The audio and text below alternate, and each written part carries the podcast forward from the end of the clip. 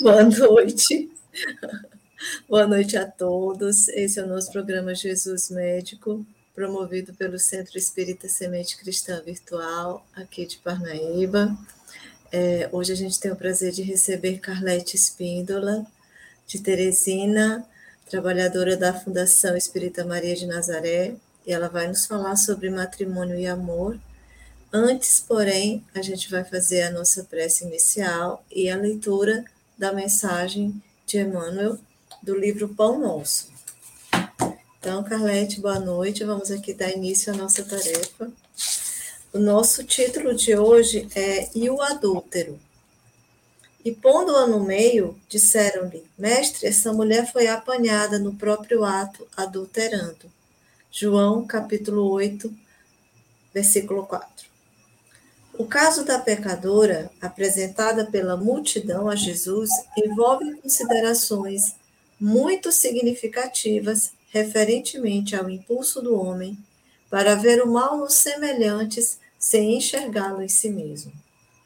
Entre as reflexões que a narrativa sugere, identificamos a do errôneo conceito de adultério unilateral. Se a infeliz for encontrada em pleno delito, onde se recolhera o adúltero que não foi trazido a julgamento pelo cuidado popular. Seria ela a única responsável? Se existia uma chaga no organismo coletivo, requisitando intervenção a fim de ser extirpada, em que furna se ocultava aquele que ajudava a fazê-la? A atitude do mestre naquela hora caracterizou-se por infinita sabedoria e inexcedível amor. Jesus não podia centralizar o peso da culpa na mulher desventurada e, deixando perceber o erro geral, indagou dos que se achavam sem pecado. O grande e espontâneo silêncio que então se fez constituiu resposta mais eloquente que qualquer declaração verbal. Ao lado da mulher adúltera, permaneciam também os homens pervertidos que se retiraram envergonhados. O homem e a mulher surgem no mundo com tarefas específicas que se integram, contudo, num trabalho essencialmente uno, dentro do plano da evolução universal. No capítulo das experiências inferiores, um não cai sem o outro, porque a ambos foi concedido igual ensejo de santificar. Se as mulheres desviadas da elevada missão que lhes cabe prosseguem sob triste destaque no caminho social, é que os adúlteros continuam ausentes da hora do juízo, tanto quanto no momento da célebre sugestão de Jesus. Com essa advertência, sobre os papéis dentro do matrimônio e do matrimônio dentro da sociedade e da intolerância que se costuma ter em relação a fraquezas dentro desse universo, a gente vai elevar o pensamento a Deus por alguns instantes, pedindo socorro e esclarecimento, discernimento e paz para as responsabilidades imensas que assumimos ao nos unirmos a alguém, os compromissos, as responsabilidades que geramos na alma das pessoas em expectativas, em reuniões afetivas. Que a sua bondade, o seu amor nos alertem mais e mais, para que saibamos, sobretudo nesses instantes carnavalescos, quando nos permitimos tantos abusos, tantas invigilâncias, que o nosso coração, a nossa mente possa encontrar refúgio nesse amor, nessa misericórdia, nos ensinamentos, sobretudo nos alertas que recebemos desses benfeitores, que não nos abandonam. Que a paz de nosso Senhor nos ajude a ter mais força e vigilância nas responsabilidades, nos compromissos assumidos e que possamos cada vez mais unir o nosso pensamento e a nossa vontade no desejo de viver o bem, de promover a felicidade geral. Graças a Deus. Rogamos ainda as bênçãos do Cristo para nossa colaboradora da noite de hoje, que ela se sinta acolhida, bem recebida entre nós. E mais uma vez agradecemos a sua participação, Carlete. A palavra é sua. Boa noite. boa noite. Eu que agradeço, né, estar tá aqui participando mais uma vez. Eu, eu, gosto muito de dizer que eu sou uma, uma colaboradora à distância do Semente Cristã, que eu guardo com muito carinho. Então, sempre é um prazer muito grande contribuir com, é, com o Centro Espírita, né? E assim, o que, que foi colocado para a gente falar hoje, né? De uma obra belíssima, né? Que é Jesus e o Evangelho à luz da psicologia profunda. Essa obra, ela foi psicografada, né, por Givaldo, né, pelo Espírito Joana de Ângeles, né? Então são obras muito interessantes. E o capítulo que a gente vai falar, que tem tudo a ver, né, Cláudia, com o, essa sua introdução que você fez, foi a questão do, do, do, do adultério, a gente vai falar sobre matrimônio e amor, tá? E assim, logo no início da obra, né, tem um, um, um capítulo 22, no item 2 do Livro dos Espíritos, tem essa passagem de Mateus, né? É, por isso deixará o homem, pai e mãe, e ajuntar-se-á com sua mulher, e serão dois numa só carne. Mateus capítulo 19, versículo 5. E aí é onde a gente pergunta, né? É fácil, né, deixar pai e mãe e juntar-se com, com um parceiro? E, e, é, e, além de ser fácil, como é que a gente consegue né, é, é, juntar em uma só carne? É, o homem vem de uma família cheio de valores, cheio de crenças. A mulher também vem de uma outra família cheia de valores, cheia de crenças. Cada um com as suas limitações, cada um com as suas dificuldades, cada um com as suas vivências pessoais. Então, às vezes, eu gosto até muito de dizer que é, o primeiro ano de casamento é a lua de mel, né? E eu gosto muito de dizer que o primeiro ano é o mais difícil, porque juntar-se, né, por mais que tenham, é, seja um tempo de namoro de muitos anos, mas quando você vai conviver é completamente diferente. A convivência é que vai realmente fazer você conhecer esse outro. Então, assim, fácil não é, mas como que a gente consegue, né? E aí, na obra, é, Joana de Ângeles, ela, ela coloca de uma forma muito bela, né? Que a, a única forma de conseguir é através do amor. Parece ser assim tão simples, né? Ah, é só amar. Mas amar, verdadeiramente falando, requer muitas é, renúncias, né? Gosto muito de falar aqui renúncias tanto de um lado quanto do, quanto do outro. E esse amor, né? Porque até para a gente se juntar ter a ideia né, de, de, de conseguir, vamos, de planejar para haver essa união, é necessário que haja um afeto, é necessário que haja uma, uma, uma troca entre os parceiros, né? E o que vai realmente fazer com que esse essa união permaneça é a existência do amor. E a lei do amor, né?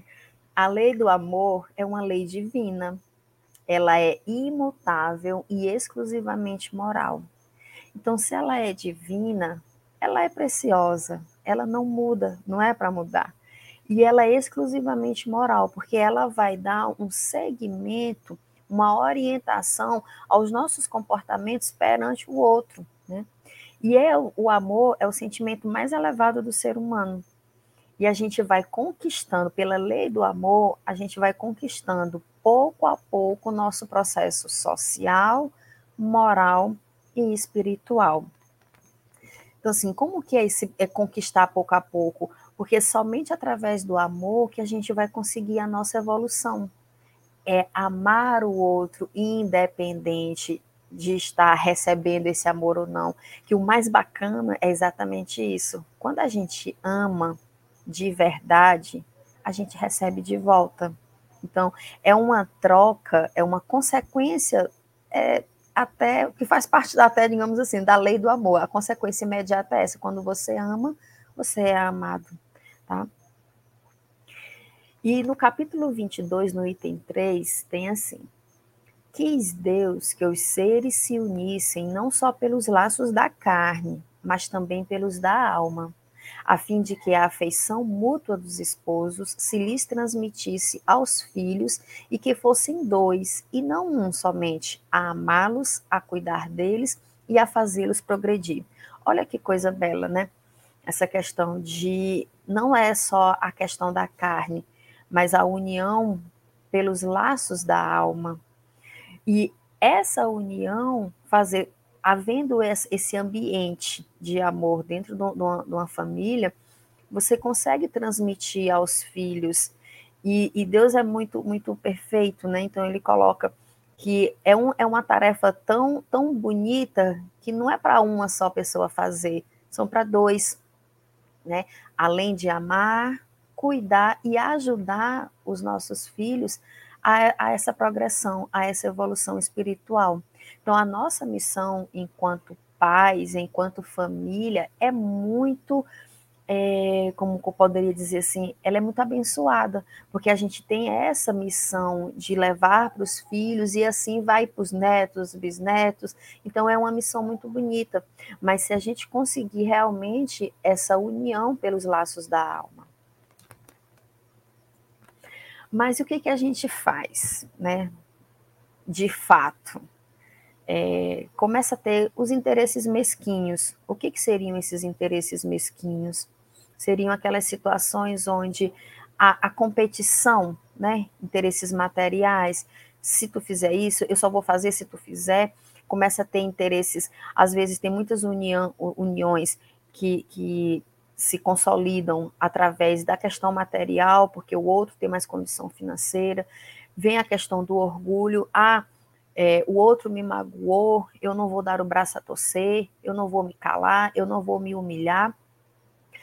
E aí isso gera um desrespeito aos compromissos, ao acordo que é firmado no, no matrimônio, né? Que acordo é esse? É o acordo que os dois estabelecem seja no altar, na igreja católica, seja no culto que, que eles forem fazer, mas seja numa, numa dentro, na frente de um juiz, na, na união civil, mas assim, com, começa a quebrar esses, esses, esse contrato e um, começa a ter um desrespeito. E a gente vê também que tem essa questão muito forte da submissão da mulher, né, que o homem pode, a mulher não pode, a mulher tem que ficar calada. Mas uma coisa que a gente tem visto atualmente é que a mulher está tomando um, um, está se empoderando muito mais e está tomando mais, se fazendo presente mais no mercado de trabalho e a partir daí tá dentro da família a, o papel da mulher está muito mais mais igual, está mais é, é, é, igualitário ao do homem, né? Então assim, o que que a gente vê que está tendo uma maior participação da mulher. Né? E por conta dessa, dessa, percep dessa percepção né, de desrespeito aos compromissos, até da submissão da mulher, a gente percebeu também né, que na evolução assim, da nossa cultura que houve um aumento muito grande das doenças sexualmente transmissíveis, né, por conta dessas quebras do, de con contrato, por conta desse desrespeito aos compromissos firmados no momento do matrimônio, no momento dessa união. Então, assim, isso tudo vai, vai fragilizando a relação, vai fragilizando um e o outro, né? E aí o que que na obra ele, ele coloca, né, que à medida que o ser humano adquiriu consciência da sua realidade e avançou na conquista, mesmo que inconscientemente, dos direitos que todos devem desfrutar, o matrimônio foi estabelecido como forma de frear os abusos e dilacerações afetivas que eram perpetrados sem a menor consideração pela realidade emocional. Então, o que, que a gente vê? Que o matrimônio ele foi colocado justamente para que ficasse uma coisa mais é, com, com as regras mais claras, com as regras mais objetivas, para facilitar que nós, seres humanos, seres falíveis, seres em evolução, permitisse que a gente tentasse tentar seguir melhor a essas regras, né? E aí é onde surge a lei dos homens, né? Para pôr ordem, para organizar e para direcionar. A lei maior, que é a lei divina, que é a lei do amor, só ela não, não deu, né? Então veio agora a lei dos homens para poder tentar organizar, poder tentar dar esse direcionamento. Então, a lei civil, ela tem por fim regular as relações sociais e os interesses da família, de acordo com as exigências da civilização. Por isso, ela é útil, necessária, mas olha só, ela é variável. A lei divina, como foi colocado lá anteriormente, ela é imutável. A lei civil não. A lei dos homens, ela é variável e ela vai variar dependendo de quê? Dependendo do contexto social que se vive, dependendo da cultura que se vive, vai depender de vários fatores daquela sociedade. Então, e o que a gente pode observar também? Que a própria lei, ela vai mudando com o passar dos anos, ela vai tentando se adequar à evolução da própria raça humana. Por isso que ela é variável, né? Mas a lei divina, ela não precisa, ela é imutável, que é a lei do amor. As leis humanas estão sujeitas às condições da época, do povo, do lugar e da necessidade evolutiva. Por isso, elas variam. Mas o que, que aconteceu?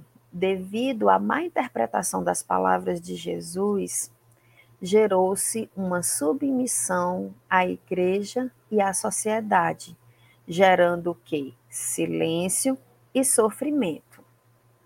Tá? Quando Jesus disse assim: Não separeis o que Deus uniu. Essas palavras se devem entender com referência à união segundo a lei imutável de Deus e não segundo a lei mutável dos homens. Tá? Então, quando na, na, na, Bíblia tem dizendo não separeis o que Deus uniu, gerou, vou voltar aqui um pouquinho o slide, gerou uma submissão muito grande à igreja e à sociedade, gerou-se muito o silêncio, onde, não vou falar especificamente da mulher, porque era mais, mais incidente no, no gênero feminino, um silêncio, uma submissão e um sofrimento muito grande. Então, por exemplo, é, já tive situações né, de acompanhar pessoa, uma, uma, mulher, que ela se culpava muito, vivia um, um, um casamento de muita violência e ela não se permitia de forma nenhuma pensar no divórcio, porque ia ir, de encontro às leis de Deus, à lei da Bíblia. Só que na verdade não.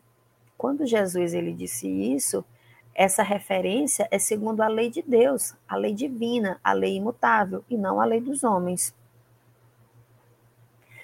Por quê? O que, que a gente vê, né? O que, que Deus quer para nós? Ele quer amor ele quer ódio? Ele quer alegria ou ele quer sofrimento? Ele quer paz ou ele quer tormenta? Por muitas vezes, a gente, nós somos criados com a ideia de um Deus que, que, que pune, um Deus que, se você não fizer, por exemplo, olha, se você não fizer isso, Papai do Céu vai ficar triste. Se você não fizer isso, Papai do Céu vai, vai brigar. Então, assim, a gente vai crescendo desde criança a ouvir que Deus se zanga muito com a gente. E, e Deus é perfeito, ele não vai se zangar com a gente, ele é maravilhoso porque ele nos deu o livre-arbítrio, ele nos deu o livre-arbítrio. Então, se ele nos deu o livre-arbítrio, ele nos dá ele respeita as nossas decisões, mesmo que seja contra a lei dele. Ele respeita, mas ele fica, né? Tem os, os, os, os, os espíritos que estão aqui ao nosso redor, de vez em quando manda um, nós temos os nossos guias, né? Então, manda, ó, vai lá, dá um toquezinho para ela para ver se ela acorda. Aí eu não percebo. Aí daqui a pouco, ó, vai lá de novo.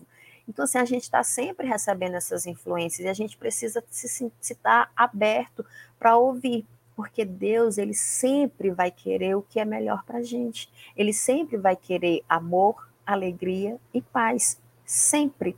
Às vezes é a gente que interpreta mal a, o que ele está querendo nos dizer, e aí a gente vai por um caminho meio tortuoso. Mas a lei dele é perfeita. E aí, o, o, felizmente, né, o divórcio veio terminar com a incômoda situação das uniões infelizes, facultando a transformação do tipo de relacionamento conjugal em outras expressões de amizade e de consideração de um pelo outro parceiro, que as circunstâncias conduziram à mudança de compromisso, especialmente quando existem filhos que não podem ser relegados à orfandade de pais vivos por desinteligências destes. Olha só que interessante.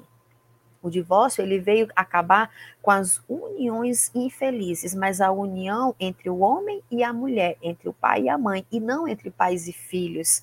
Né? Então, assim, muitas vezes já aconteceu, por exemplo, situações do casal não dá mais certo, como homem e mulher, tá? Até muitas brigas, muita confusão, e aí um ambiente torna um ambiente familiar meio que tenso, um ambiente pesado. E isso, o que, que os filhos vão ver? Os filhos vão vivenciar o que? Tristeza, vão vivenciar decepção, vão, vão vivenciar muito sofrimento. Então, assim, o divórcio ele veio para acabar com essas uniões infelizes e fazer com que os dois estejam separados, mas que continuem pai e mãe dos filhos né? Como ele coloca bem aqui no final, né? Os filhos eles não podem ser relegados à orfandade de pais vivos, porque a nossa missão enquanto pai e mãe, ela é eterna também, ela é imutável. Então nós precisamos ter essa essa essa inteligência, como ele diz aqui, né, que a desinteligência diz, essa inteligência, essa capacidade de conduzir essa situação de forma que haja menos sofrimento para os filhos. E no capítulo 22 do item 5, é, no livro dos Espíritos, ele diz o seguinte: que o divórcio é lei humana, não é lei divina. A lei divina é a lei do amor. O divórcio é lei humana, que tem por objeto separar legalmente o que já de fato está separado. Até se a gente for, for observar, é, quando um casal ele chega de fato a, a decidir pelo divórcio, é porque já o, o, afeto, o carinho, o respeito já se acabou. Né? Então, assim, como ele coloca, o divórcio é lei humana que ele separa legalmente o que de fato já está separado. E o divórcio ele não é contra a lei de Deus pois que apenas reforma o que os homens hão feito e só é aplicável nos casos em que não se levou em conta a lei divina. Então, a lei maior é a lei divina, que é a lei do amor. Quando a gente não cumpre ela, aí a gente tem que ir para as leis, leis civis, para as leis humanas. E aí agora, só por conta disso eu posso me divorciar por qualquer situação? E até como na primeira, minha primeira fala, né, como até coloquei, que a, o, o, a, as coisas mais difíceis é quando a gente vai conviver com a pessoa, que você vai conhecer. Então, assim, o nosso emocional, ele experimenta alterações constantes, muito constantes. Então, o nosso emocional, ele depende de inúmeros fatores. Depende de questões fisiológicas, depende se eu dormi bem ou não, depende se eu discuti com alguém, se eu não discuti, então, um, é, se eu fiquei presa no trânsito, então, fatores tanto pessoais como fatores externos. Então, ele está o tempo todo é, sofrendo alterações, né? Produzindo estados de desinteresse, de conflitos, de inquietações, que deverão primeiro ser superados antes que ampliados por decisões certamente infelizes. Né? Então, assim, Aconteceu a primeira, a primeira dificuldade, as dificuldades, elas são muito interessantes. Por quê? Gosto muito de dizer que a gente só evolui a partir da dificuldade, porque é onde a gente vai se testar, é onde a gente vai ver até onde a gente consegue. Então, eu gosto muito de colocar que as dificuldades, elas são necessárias para que haja uma evolução, para que haja aprendizado. A gente sempre aprende com alguma situação seja ela boa ou ruim, a gente sempre está aprendendo. E aí, se eu consigo tirar um aprendizado daquela situação e eu consigo mudar o meu comportamento diante daquela situação e a, o meu relacionamento melhorar, ok, muito bom, tá? Então, assim, o que a gente precisa fazer? No, no, no momento das dificuldades, é realmente priorizar pelo diálogo priorizar pela comunicação. E a comunicação não é eu falo e você escuta, ou você fala e eu escuto. Não, é eu falo, você escuta, depois você fala e eu escuto depois.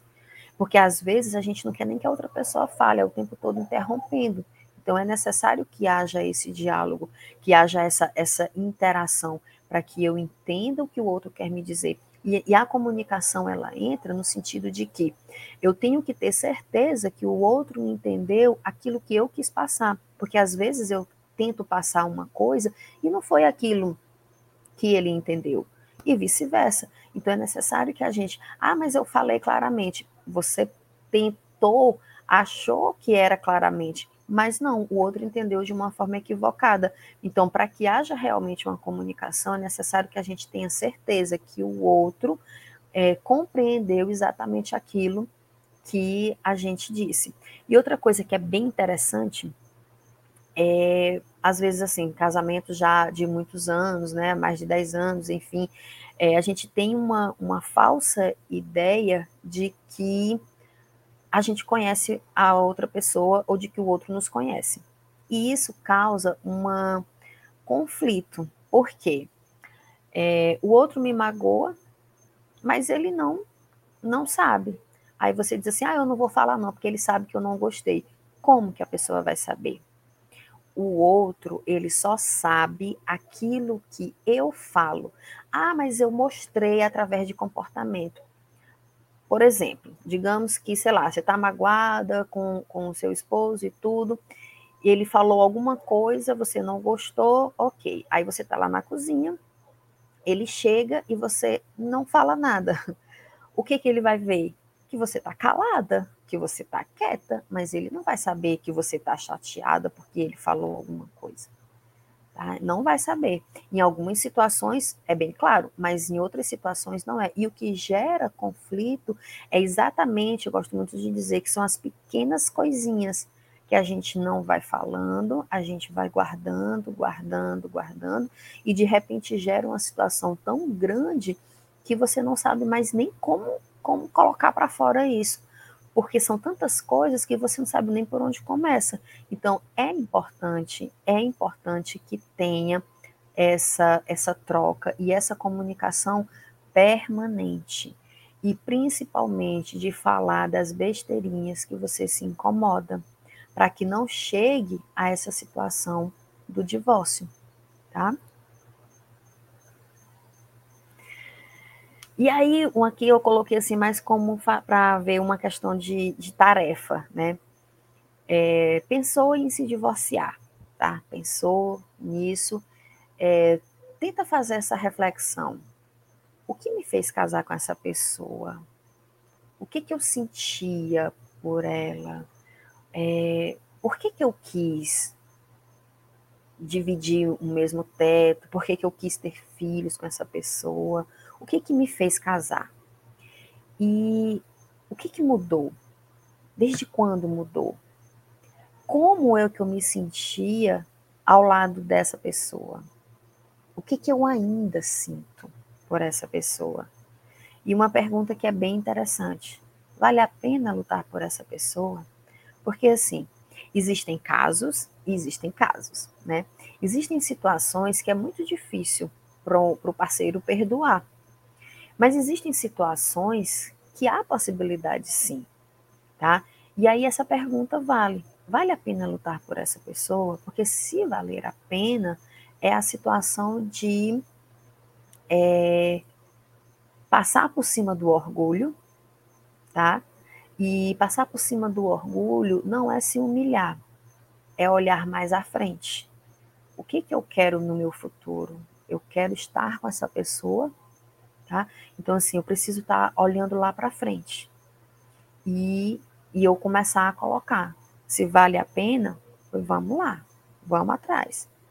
E tem uma outra, uma outra atividadezinha que é bem interessante, que eu, é, é, é porque quando a gente está com raiva da pessoa, a gente só pensa, só, só lembra dos defeitos, né? Só lembra dos defeitos, não lembra das qualidades. Eu vou voltar aqui, né?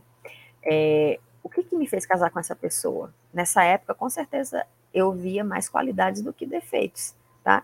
E aí, quando chega na situação das confusões, eu só consigo ver os defeitos. Então, essa atividade é bem interessante, tá? Você pega uma folha de papel, divide bem no meio, do jeito que está aqui, bem no alto, coloca o nome da pessoa. E aí, e essa, essa atividade é sem pensar, não é para ficar pensando, não. É o que vier na cabeça. Tipo como se você fosse fazer uma lista de supermercado. Vai colocando as qualidades da pessoa. Coloca as qualidades, tudo, tudo, tudo, tudo. Depois vai, vai para os defeitos. E às vezes, já aconteceu uma situação que achei muito interessante de uma paciente que eu acompanhei, que ela começou a colocar um monte de qualidade. Como ela estava com raiva, ela, ah, não. Ela mesma, depois ela contando, né? Ah, não, tem qualidade mais, vou botar mais um defeitinho aqui. Isso não pode. Isso aí é uma autossabotagem. Então, vai colocando as qualidades, vai colocando os defeitos, depois você faz uma análise qualitativa. É, quanto que essa qualidade pesa para mim? Quanto que esse defeito pesa para mim? E depois você coloca numa balança para ver aí onde é que pesa mais. Porque assim, decidir de cabeça quente, decidir é, com raiva não é muito bom, não é muito interessante. Então, é necessário. E assim, essa atividade ela é interessante se for feita escrevendo.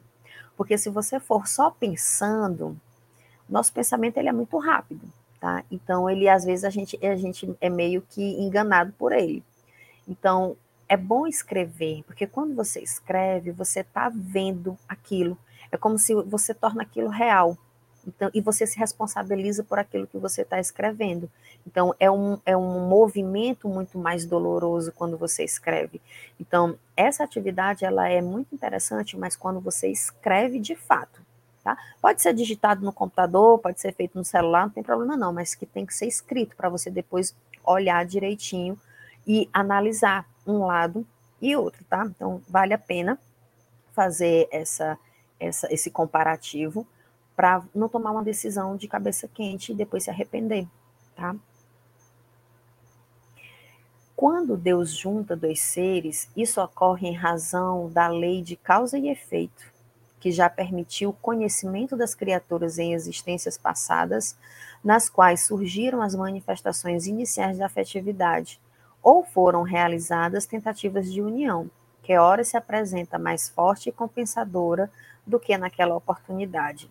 Então, assim, nada é por acaso, tá? Então, se aquela, se aquela pessoa está na tua vida, tem algum motivo, tá? Tem algum motivo. E a gente precisa ir atrás desse motivo maior. Carlete, então eu tenho que aguentar. Lembra que a gente colocou no, no, antes? Deus é amor. Deus quer para gente, é, ele quer, ele quer paz, ele quer alegria, ele quer que a gente viva bem. Então, Deus vai querer que a gente se sinta bem. Lógico, tem situações que é como eu já falei anteriormente. Tem situações em que uma mudança de comportamento aqui, uma mudança de comportamento ali, vai ajustando as coisas. O que a gente não pode fazer é, diante de uma primeira dificuldade, já ir logo, como o povo diz, né, chutando o pau da barraca. E aí isso não é interessante, tá certo? E na obra da Joana de Anges, o que ele coloca é o seguinte, que o que deve ser abominado é o adultério, porque no adultério são relacionamentos múltiplos, né, que há um cruel desrespeito à confiança e à dignidade do outro. Então, nesses casos, realmente é que é abominado, tá? O matrimônio é um compromisso sério, que deverá sempre ser resultado de seguro amadurecimento, precedido de reflexão profunda e dever emocional para com si e para com o próximo, a fim de que sejam os dois seres uma só carne. Bom, eu quando eu preparei esses slides, eu escolhi, estava tentando fazer alguma coisa significativa, né? E aí eu achei bem interessante que eu coloquei, achei essa, essa flor, né? A flor de cerejeira. A flor de cerejeira ela significa beleza feminina. E se vocês dessem para voltar um pouquinho, em todos os slides eu coloquei uma cerejeira, tá? Ela por quê? Porque ela simboliza o amor, a felicidade, a renovação e a esperança. E a cerejeira ela fica pouco tempo florida. Por isso suas flores representam a fragilidade da vida, cuja maior lição é aproveitar intensamente cada momento, pois o tempo passa rápido E essa vida, ela é curta, tá? Então, assim, é, a gente precisa aproveitar o que a gente está vivendo hoje, as conquistas do hoje, tá? Porque passa rápido e essa vida é curta demais. E o que eu tenho mesmo só que agradecer mais uma vez, tá aqui é, no Semente Cristã e realmente me colocar à disposição para quiserem entrar em contato comigo, quiserem alguma orientação, eu estou à disposição. Muito obrigada, Carlete. Nós é que agradecemos a sua exposição tão, tão didática, tão metódica, tão organizada, apresentando conceitos tão claros sobre um tema tão atual que é o casamento, né? Só o que a gente tem visto hoje em dia são conflitos, são as pessoas em tentativas seguidas, né? Não dá certo, tenta de novo, não dá certo, começa de novo, numa busca que parece que não vai acabar nunca, né? E, e, e tentativas assim, não dá tempo nem tentar. De verdade, né? É, é verdade. Então, diante dessas, desses conflitos que a gente tem vivendo, vivenciado, visto acontecer, e esses casos de violência tão assustadores, porque com toda certeza essas pessoas que dizem que agridem por amor, que matam por amor, ainda não descobriram esse sentimento, né? Se encontram desequilibradas, muito carentes da verdade de amor, de afeto, de tudo, e às vezes transferem esse desequilíbrio para o parceiro, para a companheira, e acaba se tendo uma situação muito difícil. Que essas palavras eu acho que com certeza esclareceram que o propósito realmente de Deus para o matrimônio é a harmonização das pessoas, né? Para isso precisa muita disciplina. Então, mais uma vez, muito grata pela sua participação conosco. Eu não tenho dúvidas da, da, da utilidade, da pertinência da sua fala hoje à noite. E no, tenho certeza que vai suscitar muitas reflexões nos nossos ouvintes. Lembrando que quem quiser rever a sua palestra e as outras, pode acessar qualquer uma das redes sociais do centro, através do Instagram, do YouTube, do Face, do Twitter. Vão estar disponíveis para quem se interessar por esse tema. Muito obrigada mais uma vez, que Deus abençoe, de ter muita luz, muita paz, muita inspiração sempre. Muito obrigada pela sua presença aqui. E aí nós encerramos a nossa a nossa tarefa da noite de hoje, o nosso trabalho, ainda com uma prece, sempre buscando o socorro de Deus, que nunca é demais pedir assistência para Ele em meio aos desafios, aos conflitos que nós carregamos e, lembrando a sua misericórdia e a prece que nos ensinou, dizemos: Pai nosso que está nos céus, santificado, Senhor, seja seu nome. Venha a nós o seu reino. Seja feita a sua vontade, assim na terra como no céu. O pão nosso de cada dia dá-nos hoje. Perdoa-nos as ofensas e nos ensina a perdoar a quem nos tem ofendido. Não nos deixes cair em tentação mas livra-nos de todo o mal. Muito obrigada, muito obrigada. Boa noite a todos. Boa noite.